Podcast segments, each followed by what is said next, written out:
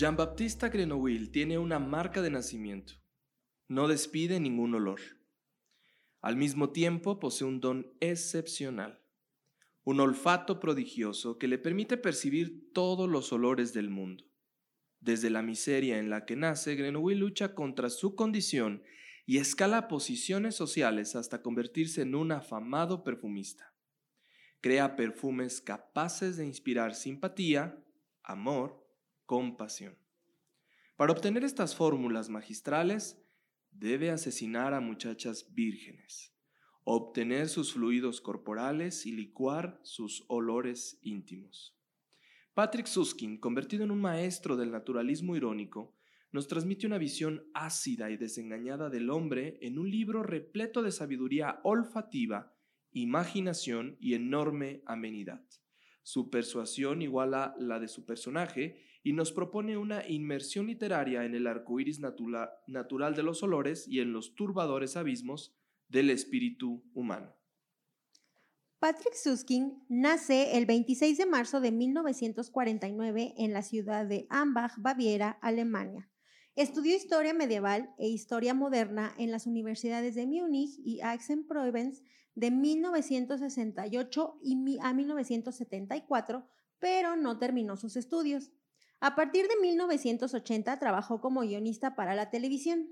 En 1981 incursionó en el teatro con su obra El Contrabajo, que tuvo 500 representaciones, convirtiéndose así en la pieza de teatro de idioma alemán con mayor duración en cartelera. A pesar de su éxito, rara vez concede entrevistas o aparece en los medios. Incluso ha llegado a rechazar varios premios de literatura como el Gutenberg y el FAS. Sus obras se caracterizan por girar en torno al aislamiento del individuo en la sociedad. Ha escrito guiones y diversas obras, entre las que destacan Kill Royal de 1986, Rossini de 1997, La Paloma de 1988, La historia del señor Sommer de 1991, Un combate y otros relatos de 1996, pero su éxito profesional lo alcanzó en 1985 con la publicación de una novela que fue traducida a 46 idiomas y que vendió más de 15 millones de ejemplares, llamada El perfume, historia de un asesino. Bienvenidos a un nuevo episodio del podcast Un libro, una historia. Hoy estamos estrenando temporada nueva en nuestro programa.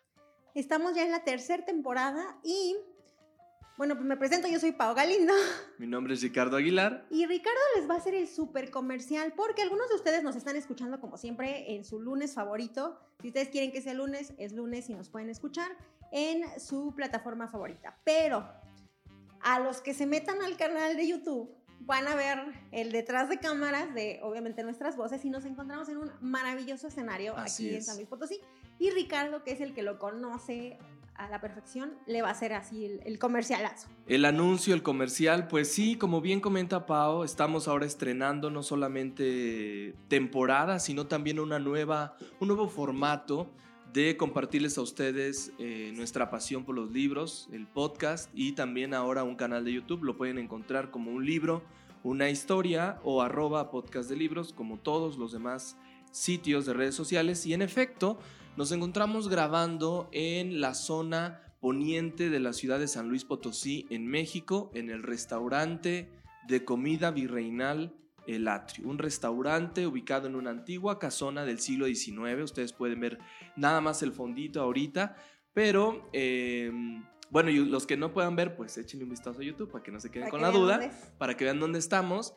Y esta casa del siglo XIX, bueno, pues ah, es receptora de este restaurante que sirve recetas de comida virreinal de hace 300 años. Son recetas que se han recuperado precisamente de eh, los antiguos conventos y ahora están otra vez preparándose aquí, en este sitio. Y este sitio es el que ahora nos da eh, albergue. albergue para este podcast. Y no, no solo eso, Ricardo mencionó que pues, es un restaurante virreinal y en realidad también es part-time museo, galería. Museo Galería en la segunda planta. Y no pueden ver todo lo que nosotros vemos, pero esperamos en algunos otros episodios grabarles algunos otros escenarios pero esto es la cosa más impresionante del mundo con la cantidad de obras que tiene. Así es. De verdad, o sea, es un- tú te sientas a comer entre, esta es una mesa, nosotros estamos en un lugar aisladito, pero afuera hay como mesas que están como en lo que sería un zaguán Sí. o de las patio. casas, un patio, un patio interno dentro de las casas antiguas, todo rodeado de obras de arte traídas de diferentes partes de México. Así es. No, está impresionante, de verdad. Si usted no lo conoce, lo puede seguir en redes sociales, búsquelo como Restaurante El Atrio, tanto en Facebook como en Instagram, y ahí va a poder encontrar más fotografías de este sitio. Y sobre todo, si usted vive en San Luis Potosí y nos Mm, escucha desde esta gran ciudad, pues sin duda venga, venga, venga a este espacio. Y si usted es eh, foráneo, es de otra ciudad de México o incluso de otro país, eh, si usted tiene la oportunidad de visitar nuestra ciudad, pues ya sabe a dónde llegar, al restaurante El Atrio. El atrio. Y como un mini paréntesis, le cuento que nos sirvieron de desayunar. No, bueno, nos apapacharon. Está un café que tiene, ¿cómo se llama especie? Cardamomo. Cardamomo, me estoy tomando un café de, de olla con cardamomo, está, no, bárbaro. Y nos trajeron unas eh, tipo empanadas fritas que me dijo un nombre que no me acuerdo en este momento. Deliciosas, de Sí. una masa deliciosa. No, no, no, nos hubieran visto nuestro desayuno. Toda una delicia. De verdad, híjole, les recomiendo la comida de aquí. Ricardo está enamorado del chile virreinal. Sí, para los que nos ven en otros lados y que son de otras ciudades, eh, les cuento que en el caso de México, durante la Nueva España, hubo un producto muy común eh, que se hizo más bien famoso después de, de- de la Guerra de Independencia, que fue el chile, eh, pues el chile relleno, ¿no? Puede ser relleno de frutas, de carne seca, de productos salados o productos dulces. Y en este caso, ese chile, pues estamos justo en la temporada de verano en México, en donde se cocina este platillo. Entonces, Mm.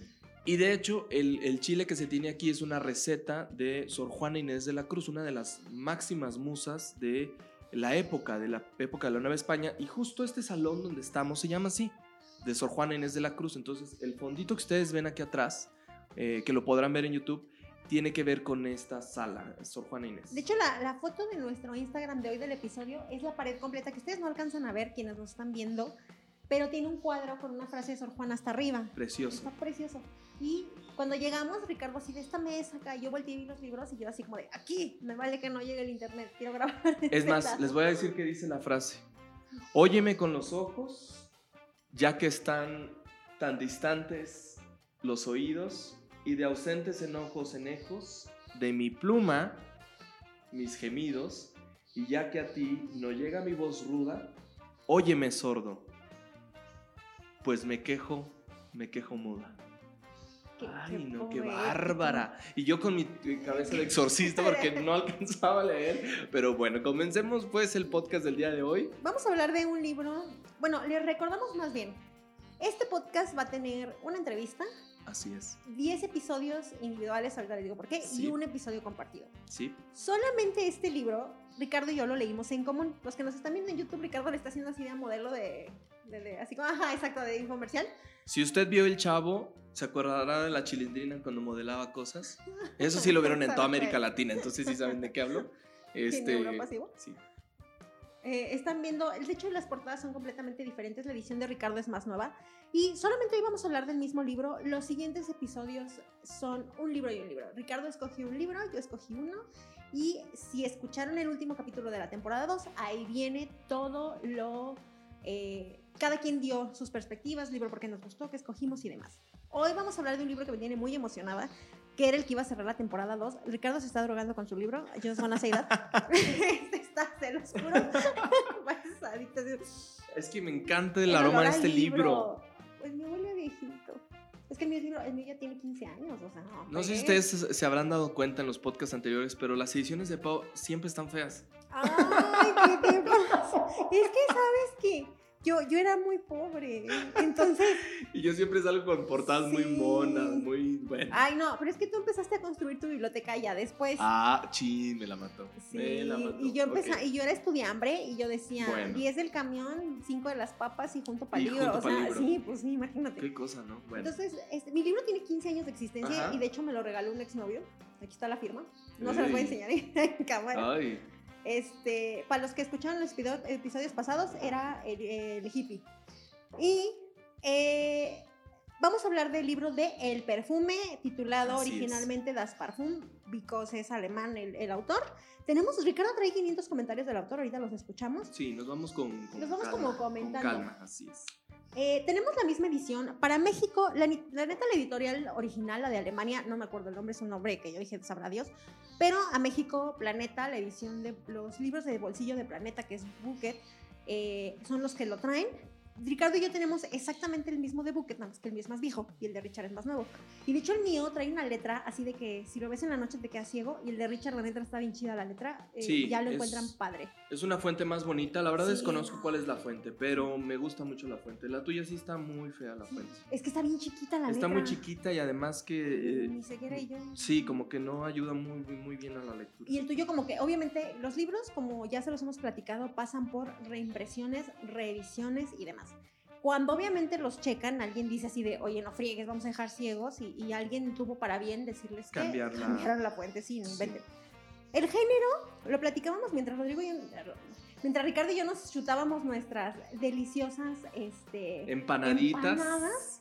Estuvimos platicando un poco porque Ricardo vio algo que yo no vi en el libro, o sea, él lo leyó con un contexto completamente diferente y yo le comentaba que el género que al momento de que yo lo stalkeaba era novela de misterio, novela de fantasía, de horror y de realismo mágico. Así es. O sea, vamos a encontrar muy tirado al terror porque pues es la historia de un asesino, pero el realismo mágico lo encontramos al final y Ricardo encontró una revelación religiosa, pero ya llegaremos a ello. Espiritual más que religiosa, pero sí. Anda. La edición, todas las ediciones tienen cuatro partes y son 51 capítulos, las páginas varían, pero es más o menos ese contenido. Y aquí pasa algo, nos va a contar la historia de un asesino, que es Jean-Baptiste. Eh, es una persona que nace en Francia, ahorita les platicamos todo, y el libro te va a contar desde que nace hasta que termina su vida, todo lo que él vive, todo este proceso y la historia de cómo pues no es como que sea un spoiler porque la- lo dice el título de la portada, está, la portada lo trae, es la historia de un asesino, cómo Así esta es. persona llega a eso. Platiquemos antes de entrar a las partes de los costos. ¿Te acuerdas Ajá. cuánto te costó tu libro? Sí, 185 pesos en librerías Gandhi. Ay, te costó barato. Lo estoy diciendo porque queremos que nos patrocines Gandhi. Gandhi. Ok. Ok. Este, yo antes no, no decía el nombre y ya Ricardo dijo No, sí, vale". no, pues, oye, pues que de perdido les recomendamos que ahí los compren porque la verdad es que luego es bien difícil en otras librerías. Y nosotros le invertimos mucho. Pues sí. Digo, hay que aclarar, no en todas las ciudades de México hay librerías Gandhi, pero Mm. si ustedes tienen la fortuna de tener una cerca, creo que ahí es donde está más barata la edición y la encuentran más rápido. Sí, que tienen como más surtido. La, de hecho, lo, encontré que los de pasta blanda, el de nosotros los dos es pasta blanda, eh, dependiendo de cuál encuentren, ando entre 140 pesos y 190 pesos mexicanos, entonces no es un libro caro. En digital no baja mucho, baja a 129, 130 pesos, o sea, no varía mucho la edición, pesos mexicanos. Y haciendo investigación en YouTube está gratis. Tú te puedes chutar el audiolibro, quién sabe quién lo narre, pero está gratis. Qué padre. Y dura aproximadamente unas nueve horas, entonces lo pueden encontrar así. De Eh. hecho, la edición de este libro eh, trae la portada de una obra muy importante Ah, del sí. Museo de Louvre, que es de ¿Qué? Jean-Antoine, no sé qué, Wathieu. Antoine. Júpiter, ay, bueno, no sé, porque yo no sé francés. Eh, De mm, Júpiter. 1715 de Ujú. Júpiter y Antíope.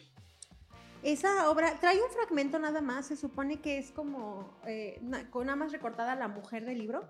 Y de hecho yo les tengo un dato de eso. Se supone que aquí muestra la axila desnuda, los que nos están viendo en A YouTube, ver. Ricardo lo está señalando. ¿Sí? Se supone que el libro debe demostrar la axila desnuda de Antíope y simboliza la seducción por medio del olor corporal. Eso es lo que significa la pintura.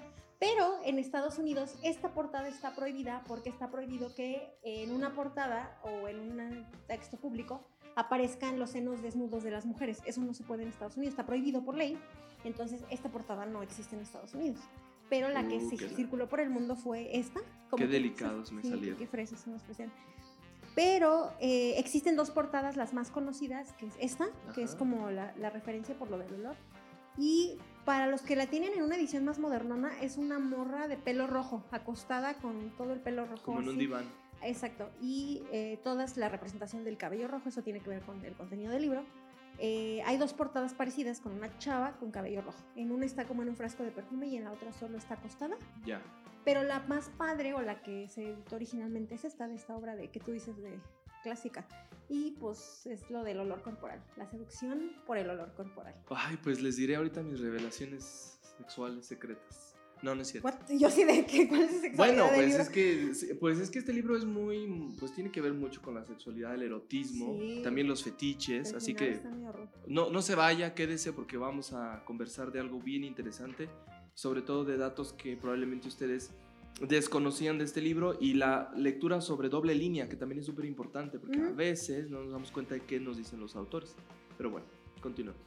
El libro tiene cuatro partes. Ajá. Eh, la última parte es la más cortita, ya le dijimos que es la vida de este, de este eh, personaje que es eh, Grenville. ¿Cómo se pronuncia? Porque yo batallé Julie- mucho. ¿eh? Es Jean Baptiste, pero Ajá. ver cómo está el, el apellido. Jean Baptiste Grenville. Mira, yo le puse Grenoble. Ajá. Así dije, creo que así suena. A mí me parece que suena bonito Grenoble, pues me lo quedé como Grenoble. y lo, ya, Pues ya es lo como escucharon. pronuncia uno, porque pues yo ¿sabes? la verdad, ¿es francés? Sí, es francés. No, pues no, no, no le hallo. Fíjate que, ay, les cuento una anécdota que, Sí, sí. híjole, cuando eh, tengo la fortuna de saber algo de francés, no sé mucho.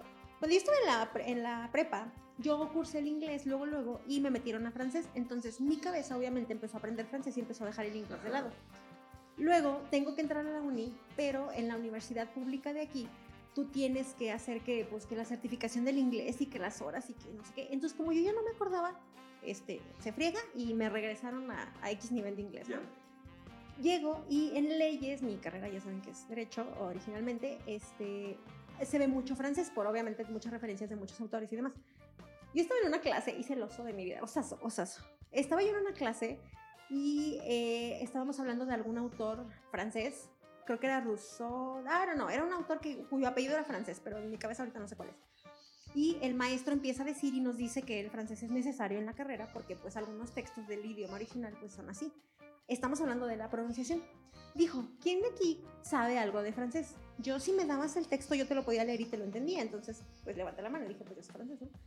Entonces me dijo, dígame cómo se pronuncia, no sé qué. Pero yo ya había presentado el examen de inglés, había estudiado para inglés. Entonces, al momento de que conoces más de un idioma, la pronunciación se te traba. O sea, dices, Se te cruzan ¿cómo los se, los idiomas. cables? Sí, claro. Entonces yo estaba así. Lo de, pronunciaste en "Oja". inglés. Lo- no, lo pronuncié. Terrible. Por ejemplo, sí. Ahorita que te corregí fue, la neta fue sin querer. Pero que te No, no, está el- bien porque pues así sabemos cómo se pronuncia, ¿no? Correctamente. Por ejemplo, el, el apellido del autor del libro. Ajá, Patrick. Digo, del. No, perdón, perdón, no. del, del- de la pintura. ¿Tú lo leíste Ah, ahorita? Antoine, no sé qué dice Exacto. aquí. Así como lo pronunciaste tú, el Antoine, sí. eh, esa, ah, bueno, eh, la pronunciación correcta sería Antoine Noto. Ah. Y así como tú dijiste ahorita yo, Antoine, ah, no sé qué, pero dije así una barrabasada y el maestro se me quedó viendo con cara de niña que nada más quiere presumir que habla francés, ¿sabes?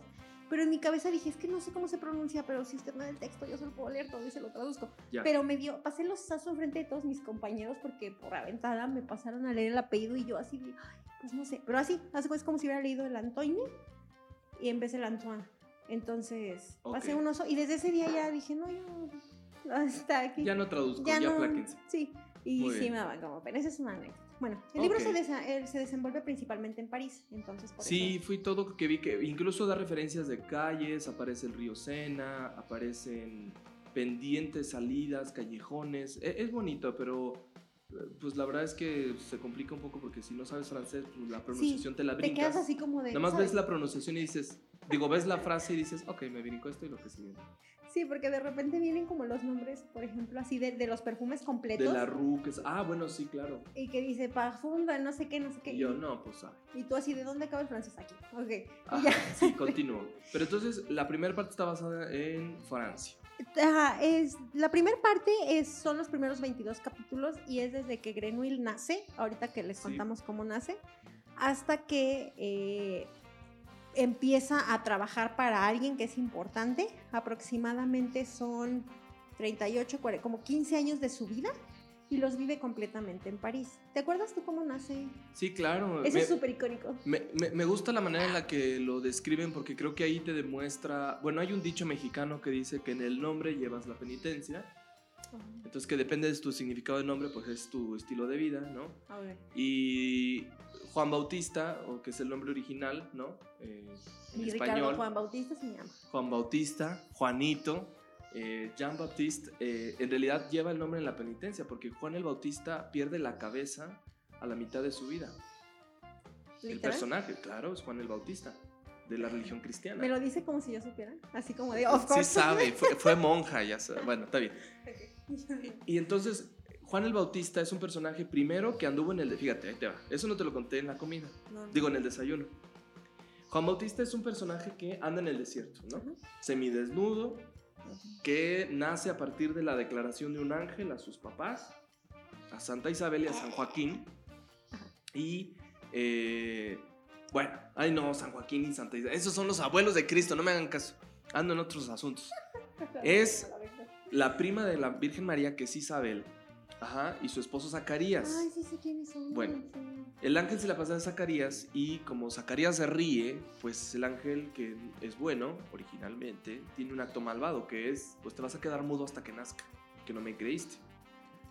Ya desde ahí, la vida de Juan el Bautista está marcada por momentos tremendos. Uno de ellos es que cuando nace y crece, pues se da cuenta de que es un hombre que tiene, que, que tiene un aroma espantoso.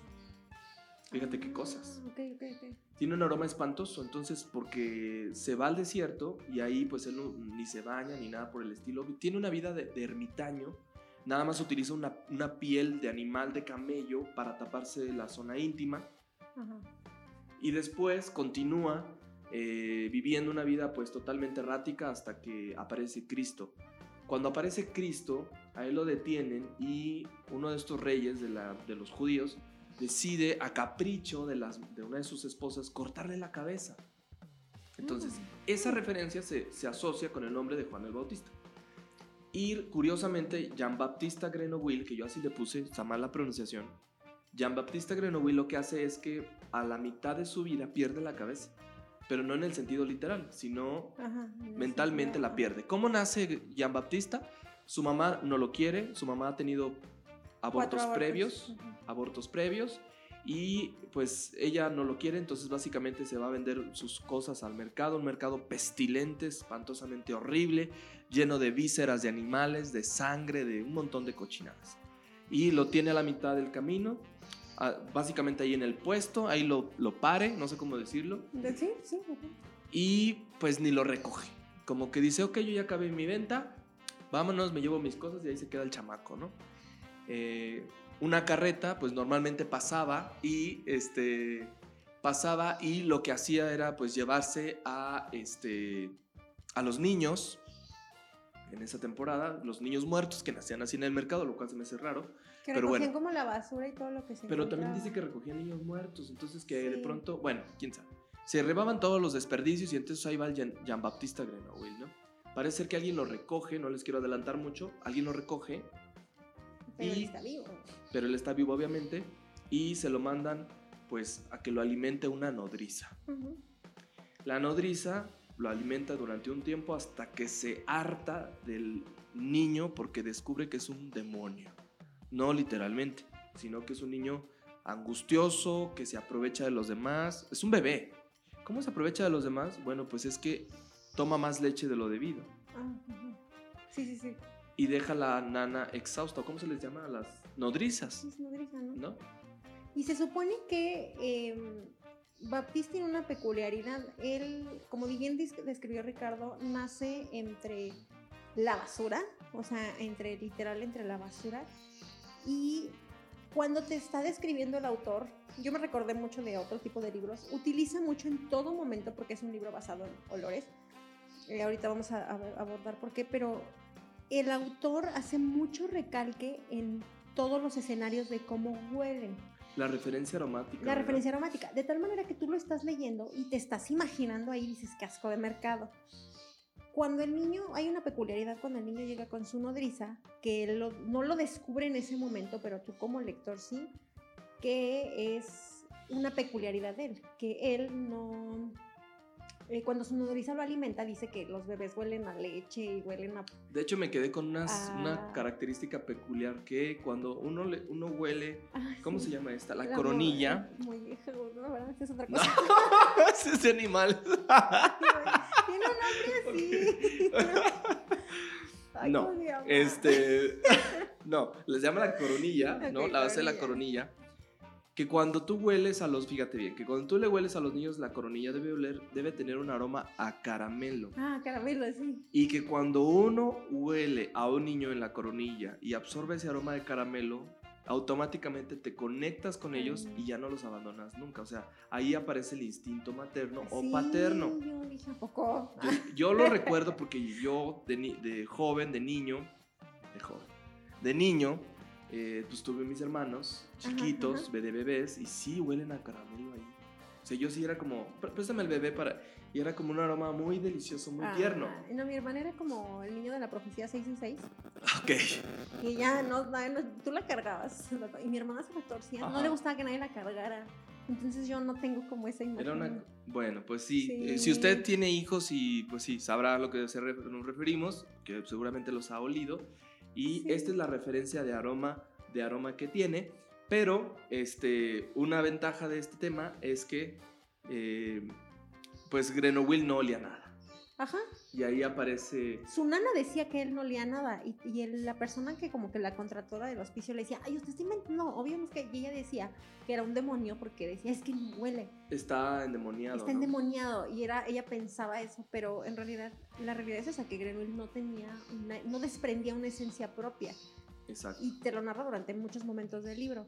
Y que decía que yo creo que a ustedes les pasa, a todos nos ha pasado. Si yo te pregunto así de un perfume, un aroma, un- de que tú pasa a alguien y tú huele como no sé quién y volteas así como Sí, lo- y lo, lo siente uno así como muy directo, ¿no? Ajá. Y ese cuando un olor te dispara de que un, no sé, Ricardo es mucho como ahorita que de el libro, el ah, sí, el café, me recuerda el- muchos momentos, ¿no? Incluso hasta, recuerde que esto no es para niños menores de 18 años. Hasta los aromas eróticos me recuerdan cosas. Sí, ¿no?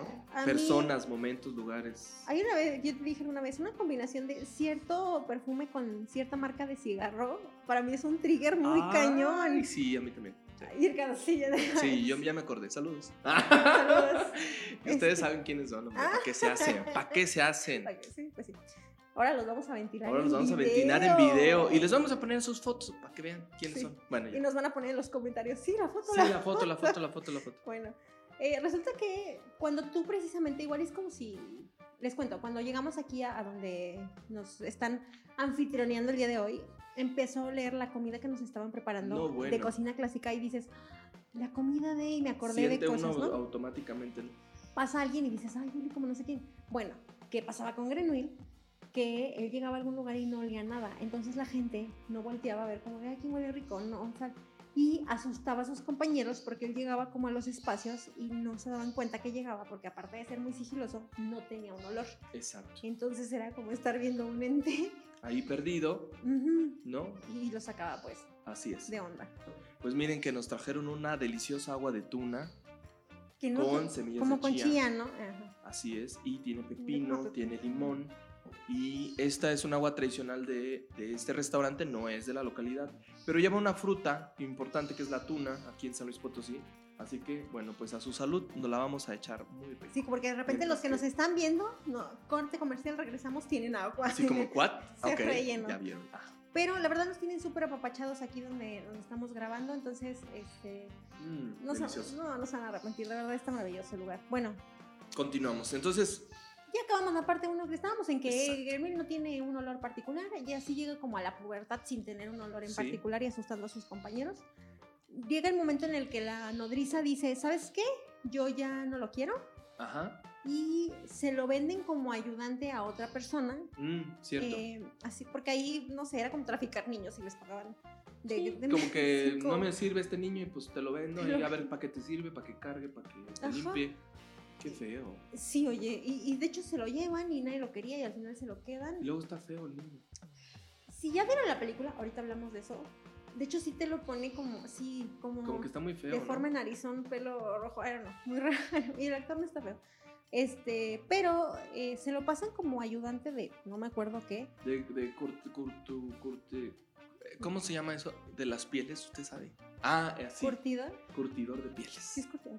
Curtidor de Entonces, él llega a este como taller donde ya va a, a trabajar para esta persona que se llama Baldini Y ahí empieza la segunda parte. Es un periodo de siete años donde...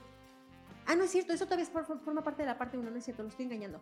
Él llega con, con Baldini y él lo pone a, eh, a experimentar con lo de las pieles, pero él se da cuenta que, que este hombre tiene que generar un tipo de loción o something para ponerle a las pieles, para que te venden un cuero y el cuero te vuelva raro, ¿no? Para conceptualizarlos mejor, eso en parte me acuerdo muy clarito, es que Baldini es un perfumista muy afamado en Francia. Pero medio piratón. medio pirata. Tiene un competidor mejor, eh, Presley o una cosa así, no lo recuerdo al 100% bien. Pero de Baldini sí me acuerdo bien, que es un personaje, un perfumista no tan bueno, que tiene un competidor bastante rudo. Y él compra pieles para llevárselo al rey, precisamente, al rey Sol, ¿no? Eh, y pues tiene que perfumar, imagínense el Rey Sol, ¿no? Que era el rey, uno de los reyes de Francia más famosos. No sé si es de la misma época, pero lo pronuncia como el Gran Rey, se supone que es el Rey Sol. Sí, por y, la época. Por la época, ¿no? 1700. Y entonces, y entonces es, pues resulta que eh, pues tiene que perfumarlo y no encuentra la esencia que necesita. Para esto, eh, que es este niño, que pues es un niño básicamente, ¿no? medio adolescente, pues un día le lleva las, una de las pieles que le manda el comprador a Baldini y cuando Will se da cuenta de que puede hacer algo particular con ese señor perfumista, se da cuenta que tiene todos los ingredientes ahí a la mano para crear un perfume. Para, eso, para esto Will ya sabía de sus habilidades natas. Una característica que describen mucho de él en el libro es que él era capaz de reconocer todos los olores del mundo y separarlos, aunque no supiera nombrarlos. Sí. O sea, él conocía y decía, esto huele a esto con esto, pero, no sabía, ni siquiera sabía como una representación mental de lo que era o de cómo se llamaba, ajá. pero sabía cómo olía, ¿no? Entonces, él podía agarrar un perfume, el que fuera, y decir, ah, tiene esto con esto con esto, con esto, que era su superpoder. Exactamente. Y Baldini se da cuenta de esto pero primero, al principio como que se resiste, porque dice, como un niño, o sea, como este squinkle, eh. va a poder mezclar, está bien, te voy a dar chance, ¿no? Pero pobre de ti donde me tires estos perfumes y estas esencias carísimas. Ah, de París, carísimas. Ahora sí, ahora se aplica. carísimas. Pobre de ti donde lo hagas, porque entonces todo esto, pues no va a valer la pena. Para no hacerse las largas, porque se lo tenemos que dejar a ustedes que disfruten esta parte, pues eh, Grenoble logra eh, acoplarse a las exigencias de Baldini. Y Baldini dice, de aquí soy. Ya la hice, puedo hacerme millonario con este personaje, por lo tanto, se lo voy a comprar al curtidor de pieles y en efecto va, emborracha al dueño anterior de Grenoble y le compra a Grenoble.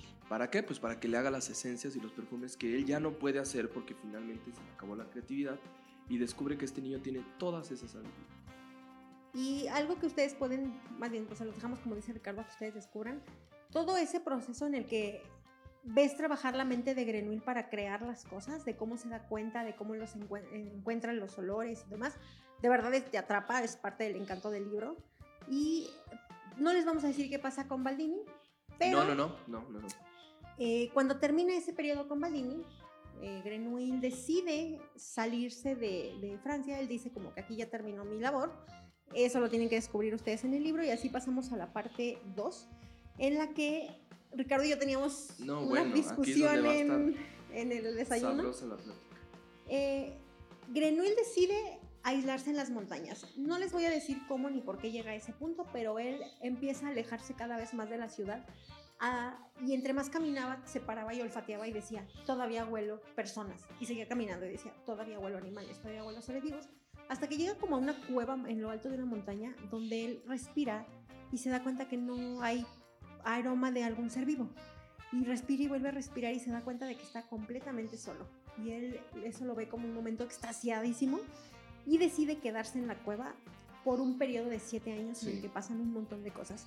En este punto, y antes de que Renwill regrese a la ciudad, aquí les estoy hablando que era un puberto, yo había leído, lo leí, dije, ah, el vato se fue a las montañas, todo bien. Luego llega Ricardo al desayuno y me dice Ricardo, es que eso es una representación de no sé qué yo. ¿Qué? Cómo. Sí. Y me dio todo un speech acá de teoría de conspiranoica, pero que está muy bien fundamentado, que quiero que les cuentes a nuestros podescuchas todo lo que me contaste en el desayuno Sí, claro. sobre esta parte. Cuando estábamos empezando a desayunar, yo le dije a Pau que tenía que ver totalmente este tema de la segunda parte de Grenoble, donde él se va a una cueva, como bien lo dice, a una montaña que no había sido habitada por humanos, porque odia el olor de la humanidad y su contexto.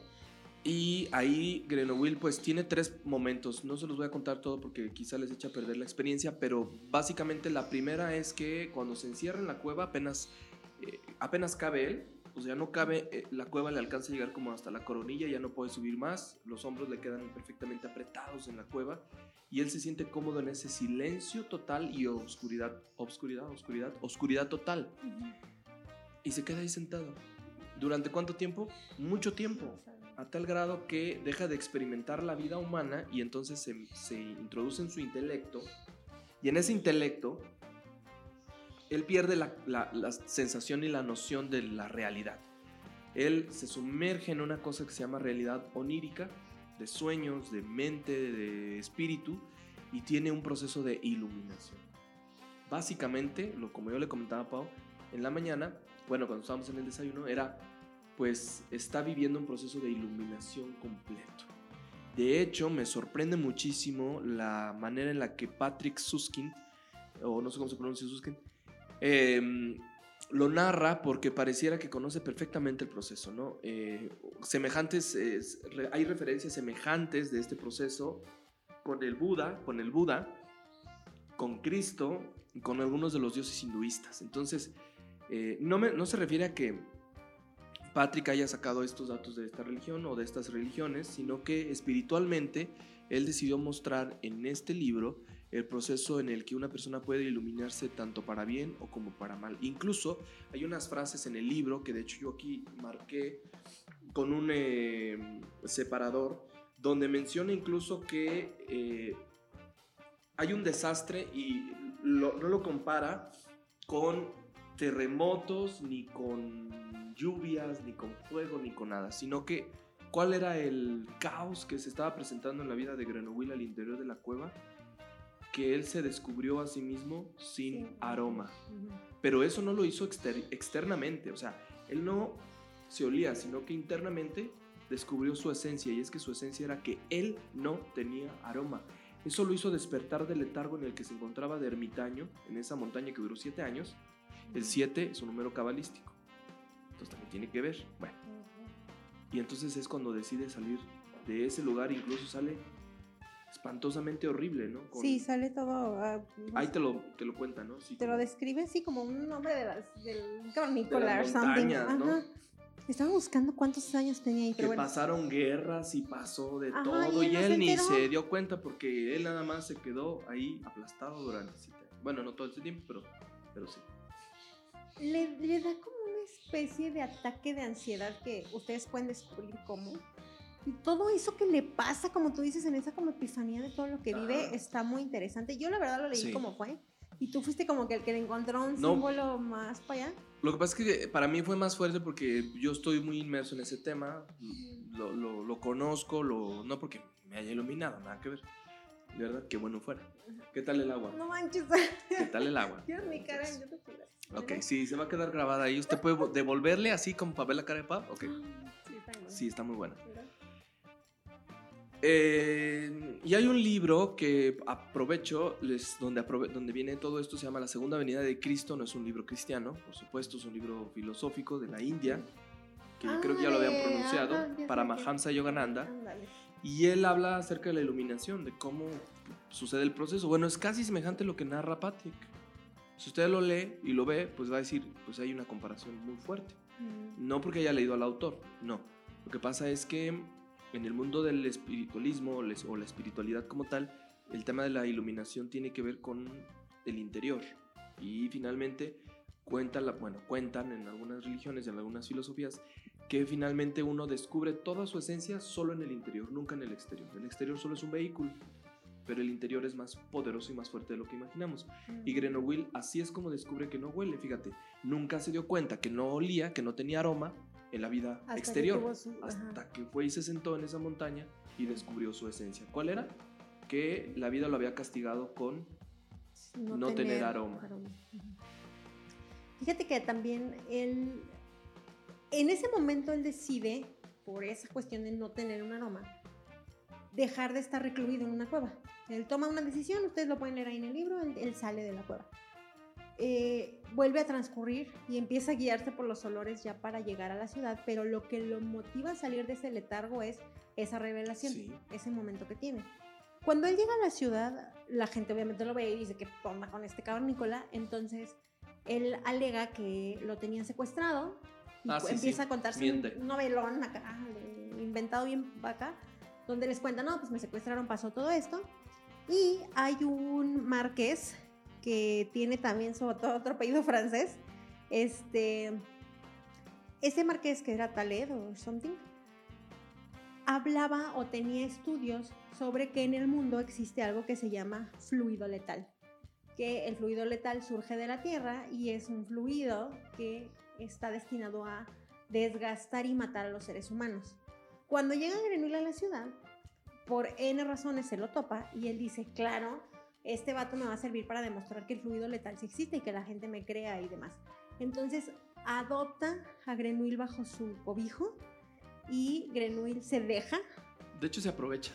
Como que, le- él sabe, como que Grenoble sabe que lo que está diciendo este marqués Ajá. es una tontería, Hablar, no sé qué, ¿no? es una burrada. Y es, Sí. sí, sí, él sabe, Sí. sabe. Y lo juzga loco y dice, sí, sí, sí, voy a hacer todo lo que quiera. Está muy letal el fluido. Para que, ajá, para que demuestre lo que tenga que demostrar, pero a mí me conviene porque Grenoble trae oculto entre sus cosas un documento que lo avala como oficial perfumista. Mm. Y la única manera de volver a, a ocupar un puesto de ese nivel es que alguien reconocido de la sociedad francesa lo recomiende. Entonces, ¿quién era el único? Pues el marqués. Y así que le sigue la corriente al marqués, ¿no? El fluido letal era una especie como de eh, pérdida de oxígeno, pérdida de nutrientes, porque mientras tú te encuentres más cerca a la Tierra, este fluido letal te va matando, y mientras más alto estés o más alejado estés, pues el fluido letal no te va a afectar. Y hacia la comparativa entre los granos de trigo, entre los árboles de frutas, que son muy altos, contra Grenoble, que estuvo recluido en una cueva, muy cercano, muy pegado a la tierra, y se había convertido en un viejito, básicamente, en Básicamente. poco tiempo. Se lo chupó la tierra. Se lo, Sí, así dice. pero, o sea, con, pero así dice. se lo chupó la tierra. Entonces, eh, pasa todo un periodo en el que está con el marqués, como en lo que pues él eh, se recupera físicamente, lo podría decir, ¿no? De cómo llega. Y eh, en algún momento en- él se plantea aprender y crear un olor que le permita a él tener un olor propio, simular un olor propio. Ajá. Esa parte, no les digo cómo llega eso, pero esa parte a mí me gustó mucho Ok. porque él empieza como a mezclar para generarse un olor humano y te describe ahí así de que usa Ay, no, está Eh, buenísima esa parte. queso, eh, no sé de cuál queso, como echado a perder y leche agria y pescado no sé qué para recrear el olor humano y dije, güey, qué asco. Y lo peor de todo es que cuando tú vas leyendo el perfume, miren, no sé ustedes, o no sepan, pero a veces nuestros aromas, los de un ser humano, nos dan mucha vergüenza. Y ocultamos todo el tiempo estos aromas. Por eso existen los perfumes, por eso existen las toallas sanitarias, ¿no? Los aromatizantes, los geles especiales de baño, el jabón, los perfumes, los desodorantes, que finalmente estos aromas no concuerdan, entre comillas, con lo que la sociedad espera de un ser humano. Ajá. Entonces, no sé si les ha pasado, yo creo que sí, ustedes se encuentran con alguien y automáticamente lo primero, antes de saludar incluso es, ya recibimos el perfume El o el olor. de la otra persona. Y hay personas que tú dices, este perfume es esta persona. Ah, claro, y lo Ah, sí. identificas. De hecho, yo creo que de ahí se ha de... Yo siento que los videos de Paco de Miguel, que ahora está muy de moda, como que primero busca los perfumes así de sus maestras y luego se acuerda de los episodios y luego ya se graba. Porque hay un, todos tenemos recuerdos de las maestras de primaria y sus perfumes. Sí, Yo sí. Sí, sí, sí. O sea, sí, no todos, pero sí ubico muy claramente Sí, yo ciertos. digo, Ay, ese perfume. Ay, mi maestra del kinder. Esta es de Ajá. maestra de secundaria. Esta es maestra de prepa. Y así te puedes ir con cada uno. Pero bueno, estos aromas, perdón, perdón, antes que se me va a ir la idea, estos perfumes, estos aromas que están pronunciados ahí. Yo cuando leí esta parte, la verdad es que me sentí, no incómodo, sino que dije, pues tienes razón, tienes razón. Finalmente estos aromas son los que constituyen al ser humano y que nos da pena admitir. Eso es todo. El, un dato porque yo estaba buscando, yo quería saber, porque está el mito de que el perfume nació en Francia, de que Ah, el perfume ok. es europeo. Y el libro está ambientado en París. Entonces me puse a investigar así a una tarde de... Tenía trabajo, pero preferí ponerme a hacer eso. Dije, a ver, quiero saber qué relación tiene. El autor se inspiró en Francia, en un perfumista.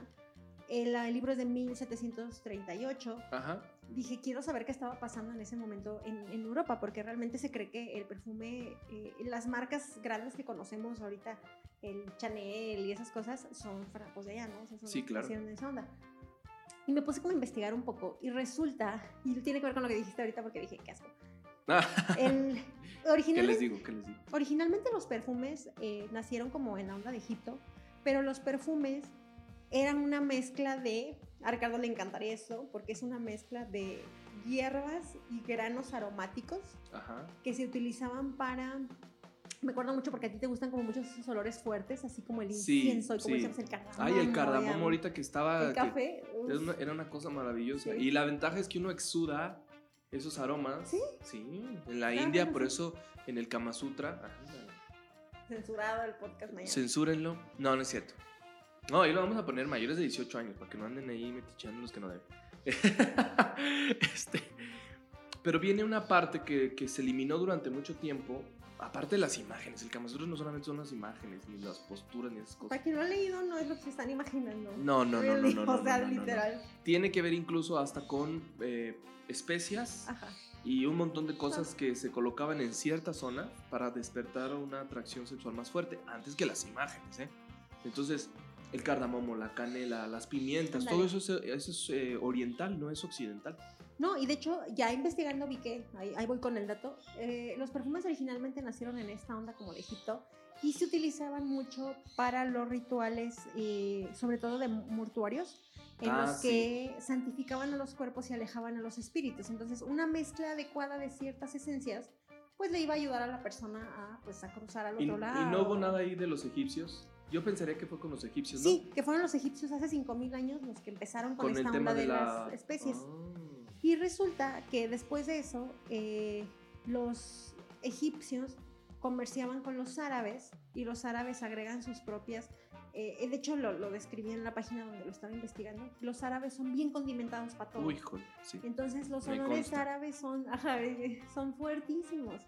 Y Sí. ellos agregaban como estas mezclas de hierbas, entonces eh, se crean como estos. Y obviamente los árabes son los amos y señores del comercio. Los Sí. árabes empezaron el comercio entre, con- entre países y inter- como continentes. eh, y ellos, pues obviamente toman estas costumbres y son los árabes los que llevan los perfumes a Europa por medio del comercio.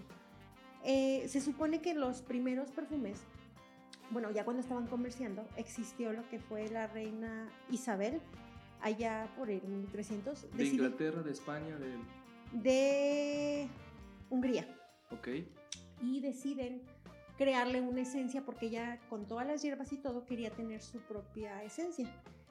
Hacen una mezcla los árabes, la, la trafican, se la llevan, ella la tiene, la compra y ella se vuelve súper fan de su, este, o sea, de su perfumista, de, que le crea su propia aroma esencia. personal, ¿no?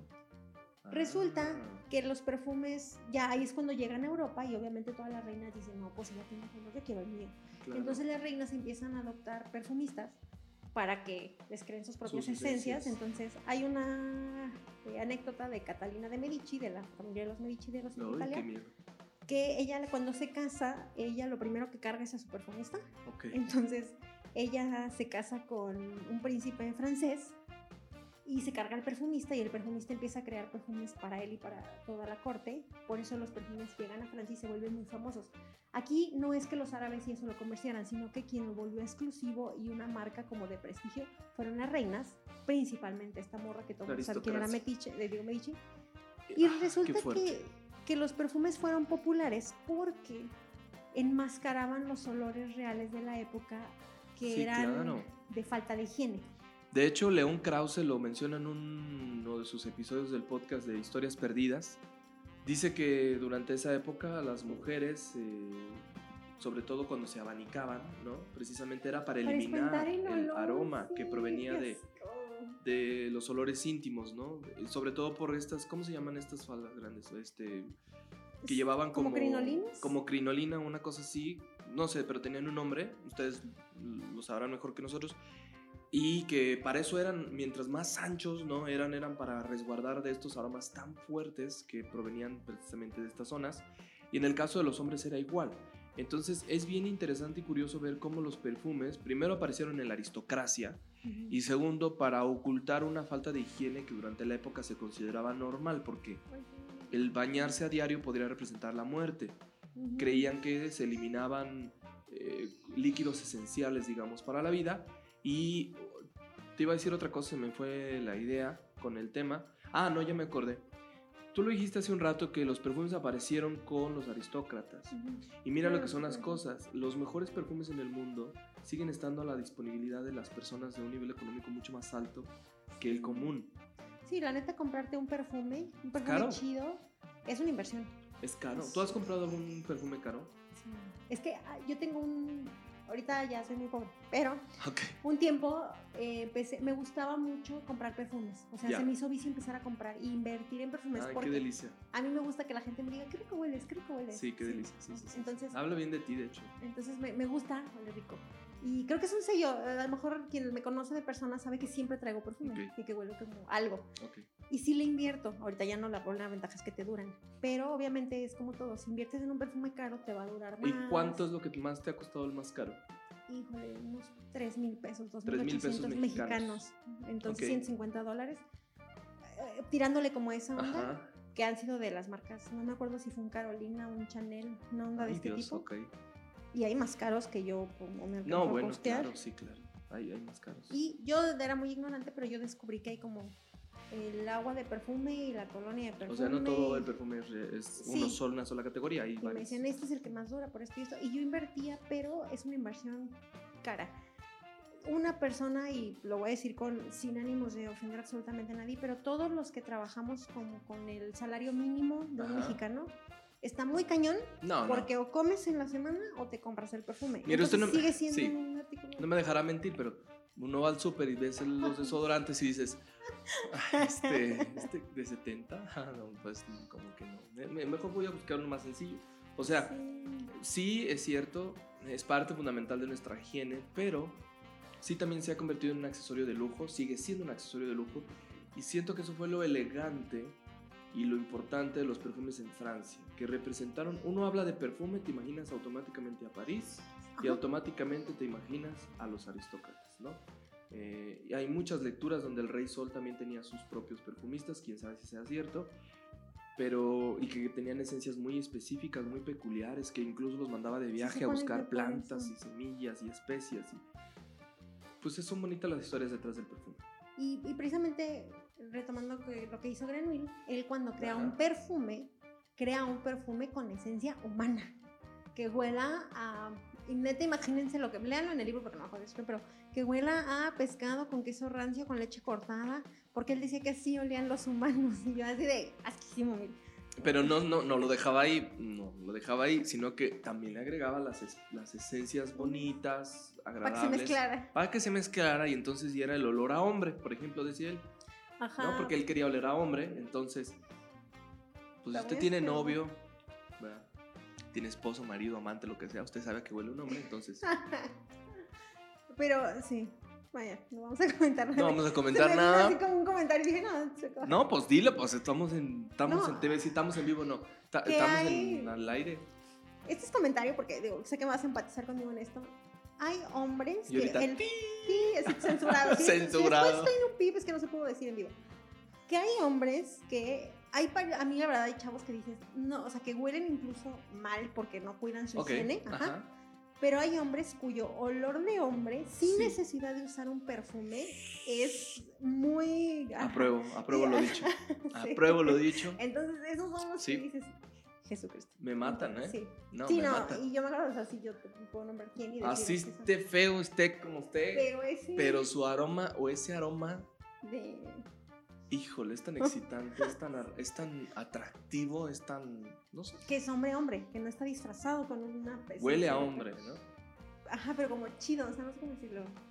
Y a mí me ha pasado también con el caso de mujeres que hay mujeres que tienen aromas muy dulces, también Ajá. muy fuertes, pero que coincide, fíjate, con su feminidad. Y también se vuelve muy atractivo, se vuelve muy, que- muy sexual. Sí, sí, supongo. Yo, yo, también quedé pensando porque dije, bueno, normalmente pues a mí me hace voltear un vato, ¿no? Pero aquí está. No, digo, claro, o sea, también tenemos. el- También hay, una, hay unos aromas que sí, sí. Y los dos estamos así de. Lo malo es que como que son en señoras más grandes, entonces, bueno, ese es otro tema. ok, continuamos. Regresando a Grenouille y su aroma, resulta que él decide, eh, una vez que ya tiene una esencia propia, decide mudarse y emprender un viaje que quería emprender a una ciudad que se llama Graz, este, que está ahí en, en Francia. Y, eh, ah, no, para esto, algo que, no, es que no se los quiero spoiler, pero hay una escena en donde él descubre un aroma que nunca ha olido, que viene de una mujer. Entonces, él empieza y dice, ese aroma no lo conozco, ese aroma me genera emociones, me mueve ahí algo. Ajá. Empieza a buscar y se da cuenta de que esta persona este, es una mujer Ya. con X características. Yo creo que te acuerdas de esa parte. Esta chica está pelando frutos y pues eh, esta parte sí se las spoileo, el final ya no. Llega y para poder disfrutar del aroma de la chica, creo que intencionalmente, pero sin saber qué estaba haciendo, la mata. Ya. Entonces, eh, esta chica, para los que le decía de la portada, era una chica de cabello rojo. Entonces, por eso la portada era normalmente Con una morra de cabello rojo. pelirroja. Y la mata y él empieza a olfatearla, pero ojo, no la mata con ningún ánimo sexual. Él quiere saber a qué huele ella. Ok. Y al matarla se da cuenta de que pasa un lapso de tiempo y deja de oler. No, no, no me acuerdo si describe exactamente cuánto tiempo pasa, pero luego él se queda así de, híjole, ya se le fue el aroma. O sea, ya no huele, es como teníamos un café aquí, pero pues pasa un rato y el café deja de oler. ¿no? Ajá, Es pierde sus propiedades. Y pues la chica perdió sus propiedades, entonces él se queda así como de, ¿por qué, ¿por qué ya no huele? Y huele, olía súper rico y ya nunca voy a volver a encontrar ese olor. X.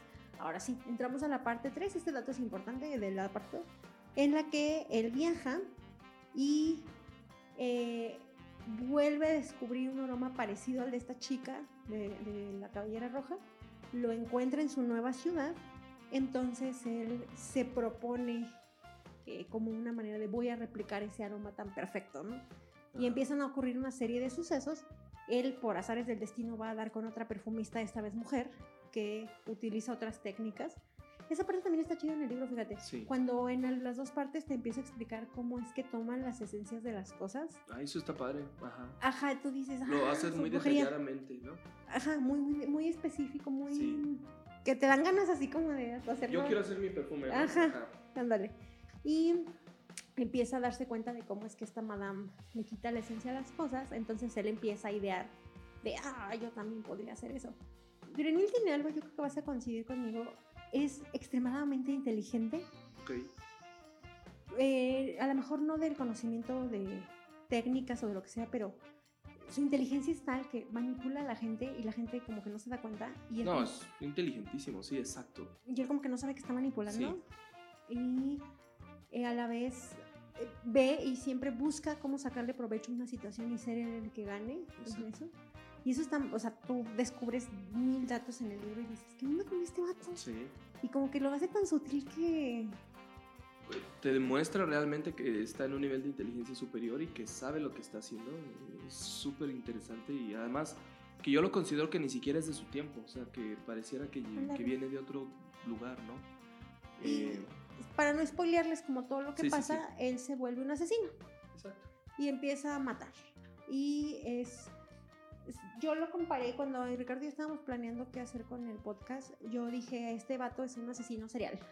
Ajá, Entonces él empieza a cometer una serie de crímenes eh, hasta que llega a un crimen importante por el cual, este, después de pasar muchas cosas, él tiene que ser, des- este, lo empiezan a perseguir por ese crimen, se puede decir.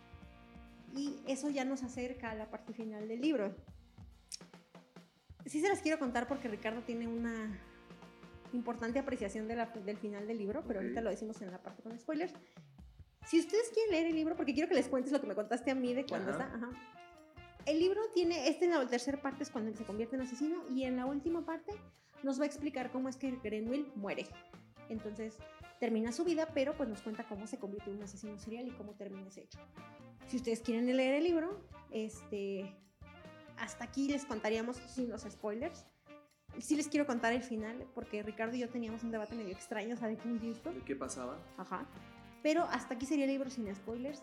Y antes de pasar a lo del final, a mí me llamó mucho la atención en la parte de cómo una persona puede volverse un asesino de la noche a la mañana. Y yo estuve preguntando con personas y demás si los asesinos nacen o se hacen. ¿Tú qué crees? Yo creo que hay de dos sopas, ¿no? Hay dos opciones. Yo creo que hay de dos. A veces se hacen y otros nacen. Hay una O sea, ¿tú crees que evidencia. alguien puede nacer así como Sí. de "Mm, el hijo de Satanás? Sí. Sí, hay una evidencia científica que habla sobre el proceso de desarrollo cerebral de los niños, que hay una sección en el óvulo frontal eh, que no tienen, con la que no nacen, que está relacionada con los temas de empatía, emoción y compasión por los demás. Tienen una especie como de un Mm. hueco, ¿no? Y entonces no es un hueco como tal, pero así lo quiero como referencia. Y esta parte cuando uno se hace adulto, cuando llegas a la madurez de un joven, te das cuenta de que pues no tienes emociones ni, em- ni compasión ni empatía por otros y si llevaste una vida también externa mala, con malas decisiones, pues es muy probable que te pueda llevar ese camino. Entonces, muchos cien- científicos, sobre todo los antropólogos sociales y también eh, los criminalistas, mencionan que puede ser que en efecto nazcan asesinos como tal. O sea que es muy difícil que probablemente se revierta esa opción para Mm, niños ser o jóvenes, exacto, y que de grande pues finalmente se explote como, como asesinato, ¿no? Y, y también siento que hay otros que se hacen, algunos se hacen de manera inconsciente, Que las circunstancias. que las circunstancias los llevan, sí. Yo, yo soy muy de Podrían la- llevarlos. Yo, yo soy de la idea de que todas las personas, es que muy como en la onda del Joker, si ya vieron la película de Joker y si no la han visto, véanla, uff, la última con Joaquín Phoenix. Joaquín Phoenix dice que eh, cualquier persona con un mal día se puede convertir como en, en este, Híjole. puede desatar la locura. Una persona que ha tenido un mal día puede desatar la locura. Yo coincido completamente. Esos instantes en los que a lo mejor eh, tu estrés, tu enojo, algo que te pasó llega a ser tal que sin querer quizás esa, cruzas esa delgada línea entre lo correcto y lo no correcto y cometes un crimen. No estoy refiriéndome a un asesinato, un crimen, un delito, un lo que sea. Ajá. Y es, la línea es muy fina, ¿no? Es, es el autocontrol. Y yo sí, veces, yo sí considero que las circunstancias te orillan. Creo que todos tenemos la capacidad de ser buenos y malos. Esa es como una perspectiva mía. Pero tus circunstancias son las que te obligan a. Ejemplo, ¿qué pasa si el día de mañana, tocamos madera, alguien le hace algo a tu familia? Algo muy grave, tú No, bueno. vas a sacar ese instinto que a lo mejor no tenías, ¿no? Y buscando eso, encontraba que muchas personas que se dedican al estudio de eso decían que no todos los asesinos son psicópatas, ni todos los psicópatas son asesinos. Ah, bueno, sí, claro. Y hacía esta separación entre, Uno las- y otro, ¿no? entre que, ajá, la característica, ¿no? Para mí, Grenouille era un sociópata Ok. que eh, funcionaba y su, su soci- sociopatía hacia este entorno de cómo él percibía el mundo lo orilló a volverse en un asesino. A mí, esa es mi, mi perspectiva. Pero eh, cada quien puede leer el libro. Yo, de hecho, les digo, lo leí hace 15 años y lo acabo de releer. Y me dio una perspectiva diferente. Me gustó mucho descubrir esta parte. Aparte, ahorita me gusta mucho la onda de neta los asesinatos, el terror y esto. Y me gustaba como entrar en la mente de Grenouille y decir, ¿cómo llegaste a eso? ¿Cómo, y cómo llegaste, no? Porque, sí. ¿Cómo fue que tuviste que llegar a ese sitio, ese punto? Yo estaba buscando la investigación, pero no la encuentro. Pero ¿cómo llegaste básicamente a ese, a ese punto? ¿no? Y pues hasta aquí sería sin spoilers. Si quiero que Ricardo les cuente en qué acaba el libro. No, mejor tú y te doy mi opinión. Ok. Ah, no- sí, no- le adelantan un poquito, unos cinco minutos si no quieren brincarse el final, pero aquí les voy a aventar el spoiler mayúsculo. Ah, sí, si usted no quiere escuchar, también le puede adelantar, no nos tiene que dejar, eh, nada más le adelanta tantito, ahí le vamos a poner el, el punto para que usted brinca el spoiler y ya pueda continuar con nosotros. Ok. spoiler. Eh, Grenouille mata a un personaje muy importante dentro del libro, que eh, él empieza a matar a un montón de gente y lo que hacía era que mataba a las chavas, no les hacía nada sexual y capturaba su esencia. Eso lo hace con 24 personas. La número 25 era una persona importante, como like de la realeza o something. Y la tratan de proteger tanto que le sirve para pura. Ajá. Entonces al final la mata. Mata a esta chava y él es así como de. Ah, la joya de la corona, ya maté la esencia más chida. Se queda con la esencia de esta chica y eh, la vuelve una esencia especial. Resulta que nadie se había dado cuenta de que Grenouille estaba como atrás de estos asesinatos. De hecho, hasta habían detenido otro vato que nada que ver. Y bueno, lo descubren por una tontería, que de hecho a mí como que no se me hizo coherente, pero lo descubren, lo atrapan, lo juzgan y lo condenan a muerte. Lo, condenan así como viene a la onda Jesucristo, de que no, pues se colgado en una cruz y que le van a pegar en los brazos y para que se le deshagan y something deciden que esa va a ser su muerte y él está de acuerdo con eso. Entonces, de hecho no sé cómo, pero él tiene como las esencias de lo que le quedaban de las monas, porque él estuvo viviendo de esas esencias. Y el día de su muerte decide aventarse encima las esencias de la última o lo que le queda. Y resulta que todas las personas que estaban volcadas en odio porque él era el asesino serial de la ciudad, era el feminicida de la ciudad, estaban así de sí, que lo maten. Entonces lo llevan y lo iban a colgar así en la plaza pública y todo un show. Entonces viene a la Game of Thrones.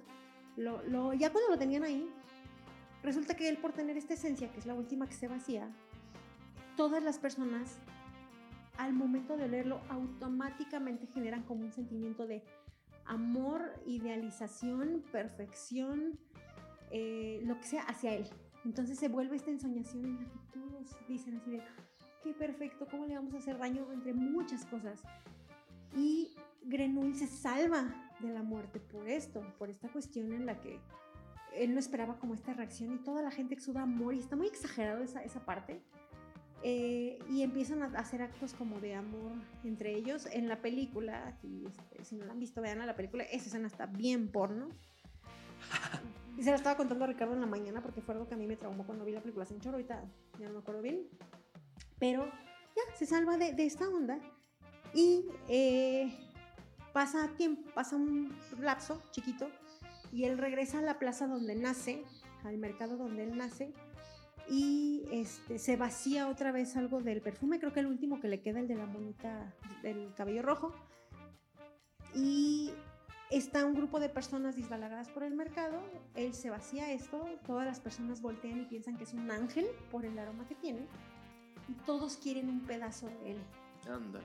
Entonces se le acercan y tanto es su eh, obsesión ya de amor que literal se lo comen.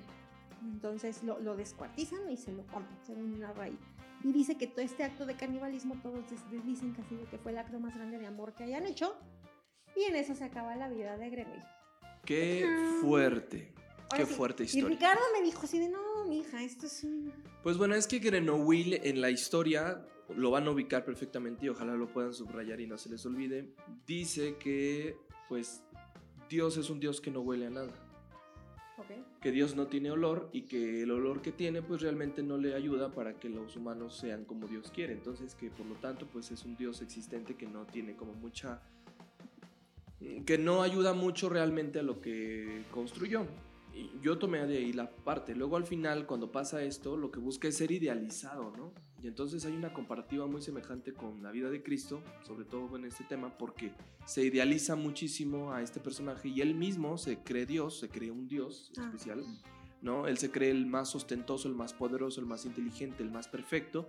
Y según esto, con este baño de perfume que se da, da a entender también que a veces un aroma puede cambiar nuestra manera de ser, de comportarnos y de, de actuar. Y la idea del canibalismo, por supuesto, pues se relaciona muchísimo a lo que sucede en el mundo cristiano, ¿no?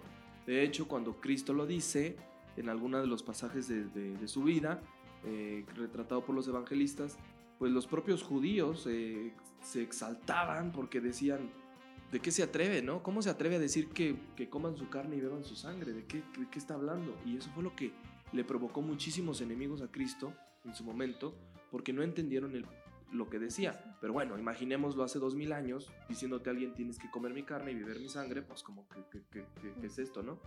Y en el caso de Greno Will, la historia referencia que podemos llegar hasta ese extremo, hasta ese éxtasis y perder la razón como seres humanos por un aroma, por un olor, ¿no? Entonces, pues sí, en efecto está tratando de idealizar una divinidad perfecta, en este caso la de Will, y también buscar una nueva corriente, ¿no?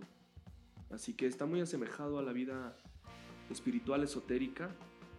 Yo siento que Patrick Suskin hay algo más en su profundidad ¿qué, como escritor. ¿Qué sacaste tú del autor? Yo creo que él algo conoce, algo entiende, algo sabe sobre el tema, básicamente sobre filosofía. Luego tú me dijiste que él no le gustaba dar entrevistas, que no le gustaba salir, que era muy raro.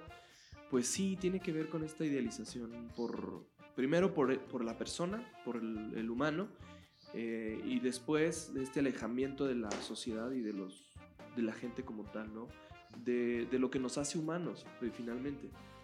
De hecho, esa es la, la diferencia o la semejanza con... Eh, yo le decía a Pau en la mañana en el desayuno, muchos de los santos católicos no se corrompen sus cuerpos, no se destruyen tan rápidamente y tiene que ver, dicen, con una divinidad, porque Cristo venció la muerte y por lo tanto les da ese mismo poder o esa misma técnica a otros que le siguen. En este caso, Will pues muestra una semejanza entre no puedo morir, bueno, venzo la muerte, pero la venzo en el sentido en el que la gente me alaba y me admira, ¿no?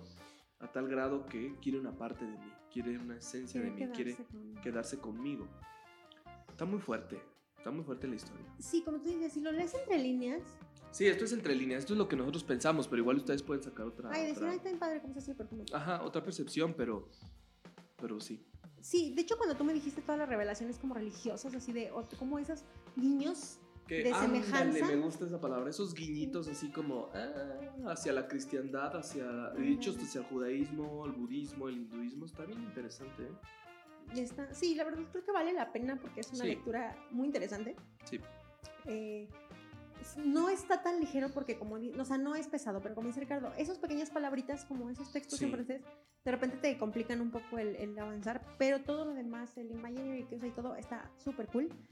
Hay una peli si les da hueva, ya saben, pero este, la película tiene ligeras diferencias. Es del 2006 y de hecho quien la dirige, yo no sé quién era, es un vato que se llama Tom Tickwer o algo así, que, es, que, ha hecho películas como bien raras, o sea, películas como con un trasfondo siempre como, por ejemplo, una que se llamaba Cloud Atlas, que yo nunca la entendí, de hecho la vi y me quedé dormida y luego la volví a ver y no entendí nada, entonces dije, no sé qué estoy viendo. Este, una que es francesa, de que París yo te amo, y el de Corre Lola Corre, pero todas sus, películas siempre tienen simbolismos. Estas nomás saqué tres, pero dije, ay, ya sé, ese director es raro. Entonces agarró como el libro y decidió hacer la adaptación basada en, la novela original. Entonces, aquí en la perspectiva de la película es que inicia cuando este, este vato muere y va retomando todo lo que pasó en su vida. El final te digo que es más porno, o sea, tú lo ves y, el final no les voy a decir qué pasa, véanlo porque sí está muy interesante y tiene como actores importantes, así como medios gringos. Pero está la recomendación si quieren. ¿Tú no has visto la peli? No la he visto. No sé si está en alguna Estaría padre buscarla. Búscala para ver cómo la encuentras. Y la pueden encontrar si les da flojera, pero yo les recomiendo que lean el libro. Y pues ya. Ya se acabó. Entonces, Ricardo, a comercial que no es este patrocinado, ¿cuál sería nuestro nuestras redes sociales? Pues ustedes pueden encontrarnos en nuestras redes sociales como Un libro, una historia, en Facebook, en Twitter, en Instagram y por supuesto en las plataformas de podcast, podcast favorito, estamos tanto en Spotify, Apple Podcast y por supuesto Google Podcast. Hay mucho más, otras más que también pueden encontrarnos. Pueden escucharnos directamente desde anchor.fm diagonal podcast de libros o... ¿Y ahora? En el canal de YouTube, un libro, una historia. Recuerden que nosotros lo que hacemos acá, nosotros, y lo sigo, siempre lo digo y lo sigo repitiendo, nosotros no somos especialistas en literatura ni estudiamos ese tema. Hablamos de libros que nos gustan, que se nos han atravesado en el camino, que nos recomiendan, que nos cuentan que leamos, los leemos y damos nuestra opinión. Por supuesto, usted siempre va a tener la mejor opinión, finalmente usted podrá leerlos. Y le recomiendo, les recomendamos que escuchen el resto de los episodios cuando ustedes deseen de nuestra primera y segunda temporada, que nada más están en podcast, para que lo pueda ver y disfrute de esos libros, de esas eh, ediciones y de esos momentos en los que también conversamos sobre alguno de ellos. Y pues a nosotros también nos pueden seguir en nuestras redes sociales personales. Muchas gracias a las personas que nos han agregado. A mí me encuentran como en Goodreads, que es la plataforma digital de con, pues, ranking de lectura, la red social de lectores. Goodreads me encuentran como Pau Galindo y en todas mis redes sociales como Pau Galindo o arroba soy bajo Pau Galindo. ¿A ti? A mí en Goodreads pueden buscarme como Ricardo Aguilar Martínez. En Instagram pueden encontrarme como arroba mis notas de libros y pues en Facebook como Ricardo Aguilar Martínez. Así que pues ahí queda la, la invitación.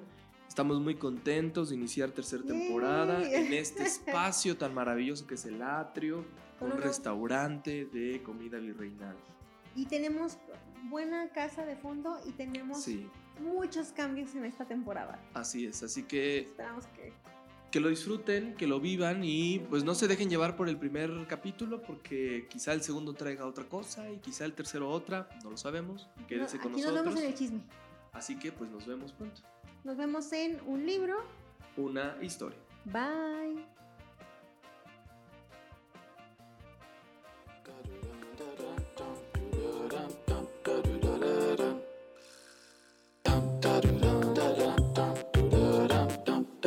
da da